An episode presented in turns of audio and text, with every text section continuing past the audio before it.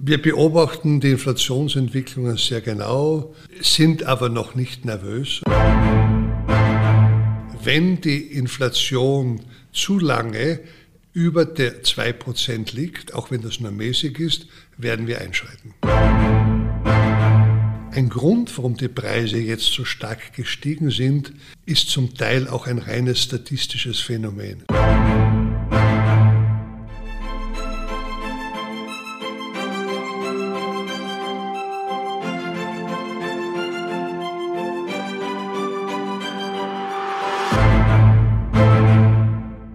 Das Thema Inflation ist derzeit in aller Munde. Immer wieder hört man Warnungen, dass die Preise extrem ansteigen könnten. Da läuten bei vielen Menschen natürlich sofort die Alarmglocken. Gleichzeitig hat die Europäische Zentralbank ihr Inflationsziel angehoben. Wie es tatsächlich um die Inflation steht, ob die Angst vor einer zu hohen Inflation berechtigt ist, das bespreche ich heute gemeinsam mit Gouverneur Holzmann. Mein Name ist Carmen Haberfellner und ich begrüße Sie zu einer neuen Episode von Die Nationalbank, der Podcast. Herr Gouverneur, vielen Dank, dass Sie sich die Zeit nehmen. Sehr gerne, wie immer, mein Vergnügen. Unser Thema heute ist die Inflation, also die Preissteigerung. Wann waren Sie das letzte Mal selbst Lebensmittel einkaufen? Ich tue das relativ häufig, vor allem wenn ich in meinen Hirschek bin, wo ich ab und zu Homeoffice mache. Da gibt es einen kleinen Laden, wo ich regelmäßig und gerne einkaufen gehe. Hatten Sie jetzt ein bisschen das Gefühl, wo Sie an der Kasse gestanden sind, Sie hätten eigentlich mehr für Ihr Geld bekommen sollen? Ich glaube, in diesen Lebensmittelgeschäften gibt es immer Preise, die steigen, andere, die gleich bleiben, manche, die gar sinken. Sicherlich so, dass die Preise von lokalen Produkten typischerweise weniger gestiegen sind. Aber auf der anderen Seite gibt es schon Produkte, die gerade aus dem Ausland kommen, wie etwa Flugmangos, nicht, die dann steigen. Aber hier stellt sich die Frage, ob man gerade diese, diese Produkte kaufen sollte, weil die auch eine Belastung der Umwelt darstellen. Das ist natürlich auf jeden Fall diskutierbar. Sie haben aber jetzt genau das angesprochen, beziehungsweise meine vorherige Frage hat ein bisschen auf diese gefühlte Inflation abgezielt. Viele Menschen haben derzeit oder sagen wir vielleicht immer sogar ein bisschen den Eindruck, dass sie um ihr Geld weniger bekommen als wie früher. Die Zahlen geben ihnen dabei auch irgendwie durchaus recht. Die Inflation im Jahresabstand klettert in Österreich gerade über 3%, in Deutschland liegt sie derzeit bei knapp 4% und in den USA sogar bei über 5%. Sind wir nicht längst in einer sogenannten galoppierenden Inflation? Was es bei der Inflation zu beachten gilt, ist, äh, dass einige Preise gerade im Moment Corona-bedingt stark gestiegen sind. Das hat äh, damit zu tun, dass über Engstellen in der Anlieferung, äh, auch durch Veränderungen von Weltmarktpreisen, man denke an die Energie, Gaspreise sind besonders gerade gestiegen, aber auch in Produkten, die aus fernen Landen zugeliefert werden, äh, Preiserhöhungen stattgefunden haben. Diese werden üblicherweise rasch weitergegeben. Und dann gibt es andere Produkte, wo auch durch den Weltmarkt bedingt die Preissenkung noch immer da ist. Das heißt, äh, was wir annehmen ist, äh, dass diese Preiserhöhungen bei einzelnen Produkten vorübergehend ist. Die hat stattgefunden, zweifelsohne, dass aber die längerfristige Entwicklung für die Konsumenten äh, nicht stattfindet und wir im nächsten Jahr wieder mit einem Rückgang der jetzigen Inflationsrate zu rechnen haben. Wie erklären Sie sich aber trotzdem diese gefühlte Inflation? Ich muss noch ein bisschen beharrlich bleiben bei der gefühlten Inflation. Dass die gefühlte Inflation viel höher ist als die tatsächliche. Diese Einschätzung äh, ist nicht nur für Österreich, sondern sie gilt generell bei der Umfrage unter Konsumenten, denn man sieht die Dinge, wo die Preise ansteigen, viel direkter, also nicht ansteigen. Man sieht sehr stark bei den Produkten des tagtäglichen Lebens. Hier kann man sie tagtäglich sehen und daher sieht man sie.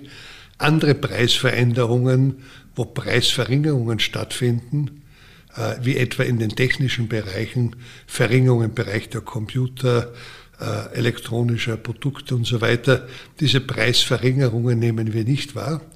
Aber was bei der Inflationsmessung gemacht ist, dass eben ein repräsentativer Warenkorb herangezogen wird, wo alle Waren drinnen sind, solche, die man sehr häufig kauft und solche, die man weniger häufig kauft. Und die man häufiger kauft, das sieht man natürlich viel genauer als bei denen, die man weniger kauft. Sie sagen ja mit einer ziemlichen Sicherheit, dass die Inflation wieder sinken wird. Was macht Sie so sicher und kann die Inflation noch weiter steigen und auf einem sehr hohen Niveau verharren? Sicherheit gibt es im Leben nur in beschränktem Maße, auch in der Ökonomie, sagen vollkommen Rechte. Die Aussagen über diese wieder sinkende Inflation im nächsten Jahr, also auf ein Maß oder um die zwei Prozent, die auch unser Ziel in der europäischen Geldpolitik ist, ist dadurch bestimmt, dass die langfristigen Trends, die bisher die Preise niedrig gehalten haben oder die Preisveränderungen niedrig gehalten haben, weiter da sind.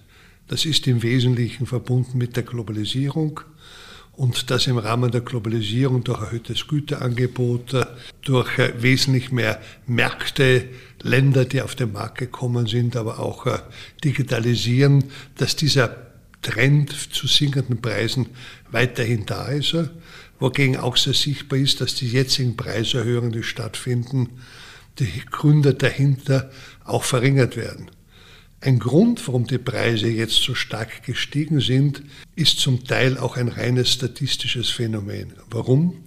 Im Jahre 2020, im Rahmen der Krise, sind Preise gesunken gegenüber 2019 und jetzt im Jahre 2021 sind die gegenüber 2020 wieder gestiegen, was jetzt in der statistischen Messung einen größeren Sprung ausmachte. In der Realität sind sie aber, wenn Sie von 19 bis 21 das rechnen, die Preise haben sich kaum verändert. Das heißt, bestimmte Preise, die um 3% damals gesunken sind, sind jetzt um 5% gestiegen. Macht Differenz nur in einer zweiprozentigen Preisentwicklung, aber wir sehen nur die 5%. Das Thema Inflation beschäftigt derzeit ja nicht nur europäische Notenbanken, sondern es ist natürlich ein weltweites Thema. Die Herangehensweise im Umgang mit dem Thema kann aber durchaus sehr unterschiedlich sein. Ich nenne hier ein Beispiel. Der FED-Vorsitzende Jay Powell erklärte, dass die Inflation in Amerika auch kurzfristig über die 2% hinausschießen kann, ohne dass die Notenbank eingreift. Entscheidend sei, dass sie im Durchschnitt einen Wert von 2% ergibt. Da wird eingerechnet, dass die Inflation eben lange unter 2% lag. Jetzt liegt sie deutlich darüber, nämlich bei 5%. Im Schnitt ergeben sich aber so die 2%. Die EZB hat in ihrer neuen geldpolitischen Strategie ein symmetrisches Ziel von 2% festgelegt. Und diese quasi Durchschnittsrechnung, nenne ich sie mal, nach US-Vorbild in ihrer neuen Strategie ausgeschlossen. Das heißt, egal wo die Inflation vorher gelegen ist, sobald die Inflation die 2% überschreitet, müsste dann die EZB sofort handeln. Richtig?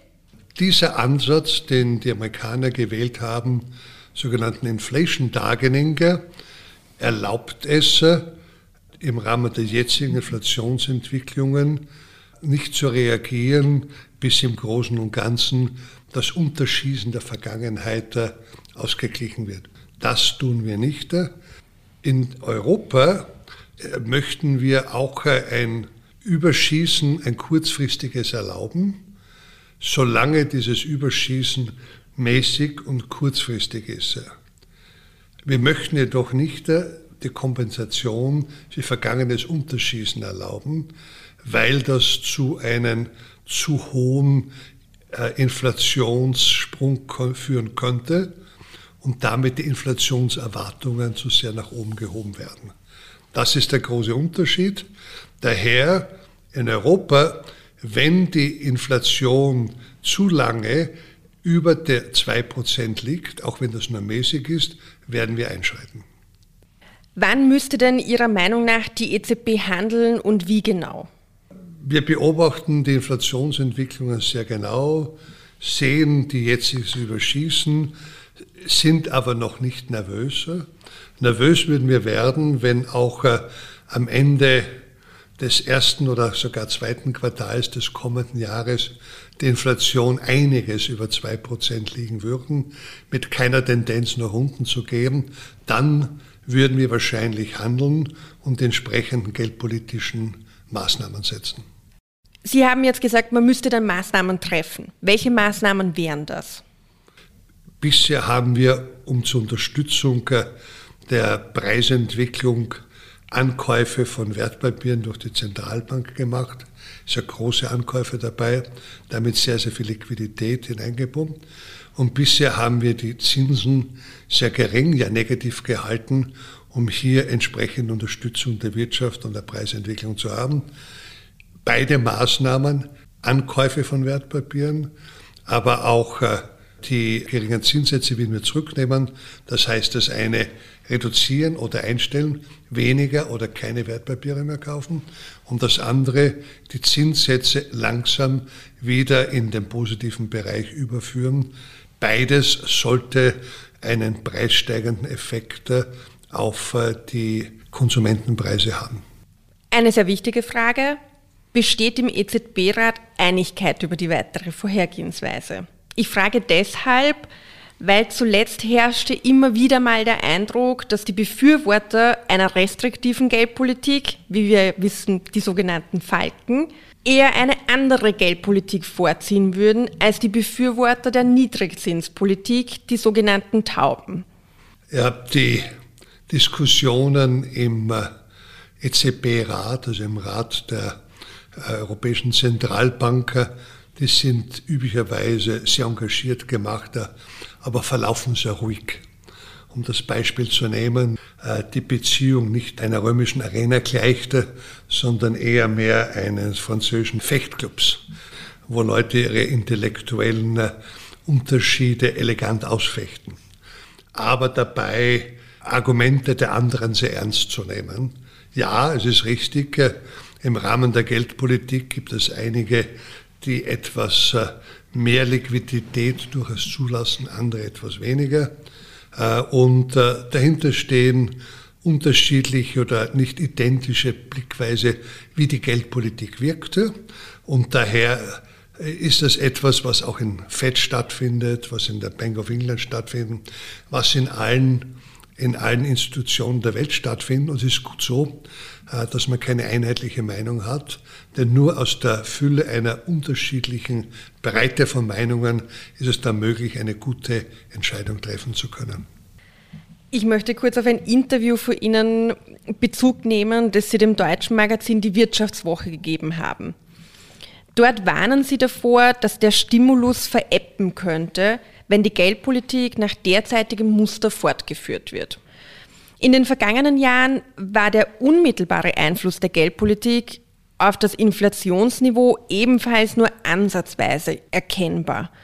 Nahezu alle Notenbanken der westlichen Welt haben in den vergangenen Jahren ihr Inflationsziel von in der Regel 2% nicht oder nicht ganz erreicht. In der Regel lag die Inflation aber darunter. Was ist Ihrer Meinung nach die Ursache dafür, dass es den Notenbanken immer schwerer fällt, die Inflation auf einem bestimmten Niveau zu halten? Ich glaube, es sind im Wesentlichen zwei Elemente, die dafür verantwortlich sind. Auf der einen Seite sind es diese langfristigen preissenkenden Tendenzen, über die Sie schon gesprochen haben, dass eben Globalisierung den Vorteil hatte, dass die Preise einem gewissen sinkenden äh, Entwicklung ausgesetzt sind, weil es eben mehr Wettbewerb gibt und weil es eben mehr Angebot gibt. Auf der anderen Seite ist es so, dass die preissteigernden Tendenzen, äh, die üblicherweise kommen, dass äh, bei veränderter Arbeitslosigkeit, also wenn die Arbeitslosigkeit sinkt, ein Druck auf die Lohnpreisbildung erfolgt und durch die höheren Lohnpreise, gewerkschaftliche Forderungen, die sich dann in einen höheren Güterpreis niedersetzen, dass die in den letzten Jahren zurückgenommen wurden. der Ökonomie ist das mit dem Begriff Phillips-Kurve verbunden. Diese Kurve hat sich weltweit immer mehr verflacht und dadurch sind die traditionellen Instrumente der Geldpolitik, der Geldmengenpolitik auf die Preisentwicklung nicht mehr so stark gewesen. Und das hat es schwierig gemacht, jenes Inflationsziel heranzuziehen, das wir haben möchten, nämlich die zwei Prozent. Die zwei Prozent, das ist etwas, was im Wesentlichen alle entwickelten Ökonomien als Zielsetzung haben, äh, zumindest Nordamerika, Europa, Japan, aber auch Australien und andere Länder dabei. Und äh, dieses Ziel wurde durch die jüngsten geldpolitischen Festsetzungen der EZB bestätigt. Was dazugekommen ist, bis dorthin sagte man, wir möchten ein Ziel von nahezu aber unter zwei Prozent haben. Sehr kompliziert, hat die Leute oft verwirrt und das haben wir jetzt übergeführt in ein Ziel zwei Prozent. Wenn es zu viel drüber ist oder zu viel drunter ist, wollen wir nicht haben. Wir möchten die zwei Prozent haben. Für Sparerinnen und Sparer ist das Thema Inflation natürlich auch ein sehr wichtiges.